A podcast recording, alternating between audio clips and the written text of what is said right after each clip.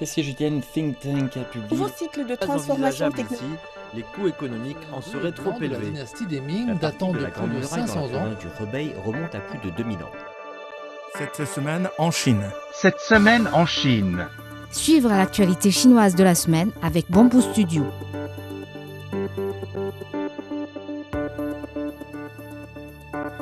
Les importations et exportations totales de marchandises de la Chine ont augmenté de 0,03% en glissement annuel pour atteindre 34 320 milliards de yuan, environ 4 680 milliards de dollars, au cours des dix premiers mois de l'année, selon des données officielles publiées mardi.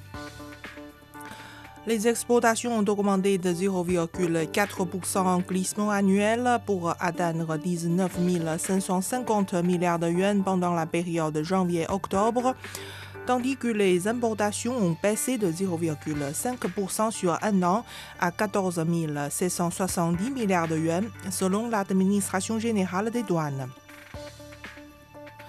Alors que les températures nocturnes devraient chuter à 0 degré, Beijing a lancé lundi l'approvisionnement en chauffage une semaine avant la date habituelle d'activation pour la saison hivernale.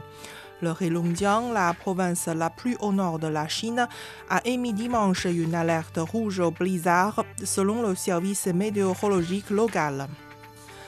Arban, capitale du Heilongjiang, a suspendu lundi les services d'autocar et les cours dans tous les établissements d'enseignement de la ville. Parallèlement, de fortes chutes de neige ont provoqué lundi la fermeture des écoles dans plusieurs villes à travers le Liaoning et le Jilin. L'aéroport international Taiping de Arban est resté opérationnel lundi, mais a annoncé l'annulation de 39 vols. Le sommet de Wuzhen de la conférence mondiale sur l'Internet 2023 a débuté mercredi à Wuzhen, ville d'eau ancienne de la province orientale du Zhejiang. Intitulé Créer un monde numérique inclusif et résilient qui bénéficie à tous, construire une communauté d'avenir partagée dans le cyberespace, le sommet se compose de 20 sous-forums couvrant des sujets tels que l'économie numérique, l'intelligence artificielle, la cybersécurité et la transformation coordonnée pour le développement numérique et vert. Des rapports sur le développement d'Internet en Chine et dans le monde seront publiés, des prix pour les sciences et technologies de pointe seront décernés et des cas exceptionnels de construction conjointe d'une communauté d'avenir partagée dans le cyberespace seront présentés à l'occasion du sommet de cette année qui se tiendra jusqu'à vendredi. L'année 2023 marque le dixième anniversaire du sommet de Wuzhen de la conférence mondiale sur l'Internet. Depuis 2014, il a accueilli quelques 12 000 participants en provenance de 172 pays et régions. Le PIB réel de la Chine devrait croître de 5,4% en 2023, d'après une annonce publiée mardi par le Fonds monétaire international. L'économie chinoise est en passe d'atteindre l'objectif de croissance fixé par le gouvernement, reflétant une forte reprise post-Covid-19, selon l'annonce faite par Jida Kobidat, première directrice générale adjointe du FMI après une visite en Chine. Un centre d'innovation sur les robots humanoïdes a été créé dans la capitale chinoise pour accélérer la fourniture de technologies et l'industrialisation des robots humanoïdes. La Société du Centre d'innovation des robots humanoïdes de Beijing, officiellement enregistrée dans la zone de développement économique et technologique de Beijing, a été conjointement créée par des entreprises qui fabriquent des robots complets, des composants de base et de grands modèles de robots.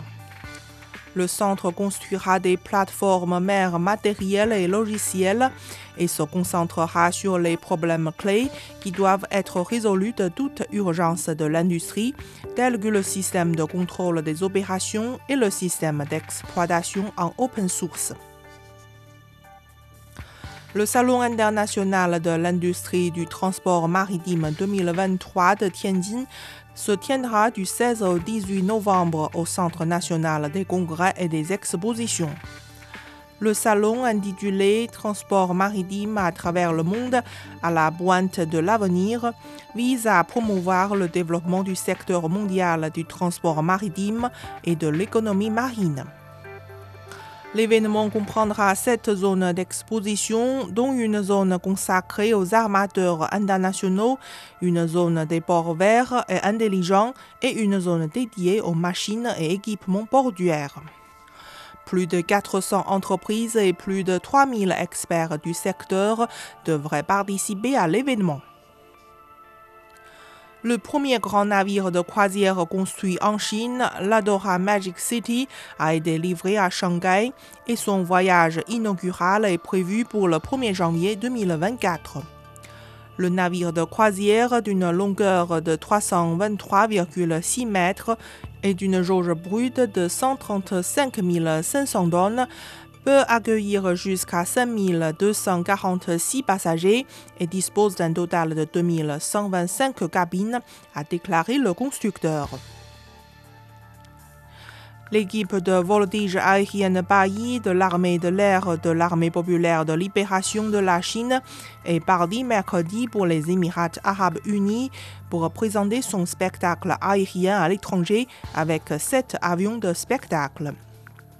L'équipe se joindra à d'autres équipes internationales de voltige aérienne pour offrir des spectacles aériens lors du 18e Salon aéronautique de Dubaï qui se tiendra du 13 au 17 novembre. Les pandas géants Meixiang et Tiantian et leur petit mâle Xiaoqiji ont quitté mercredi le zoo national du Smithsonian dans la ville de Washington, clôturant leur séjour aux États-Unis et entamant leur voyage de retour en Chine. Vous écoutez Bamboo Studio, merci de votre attention.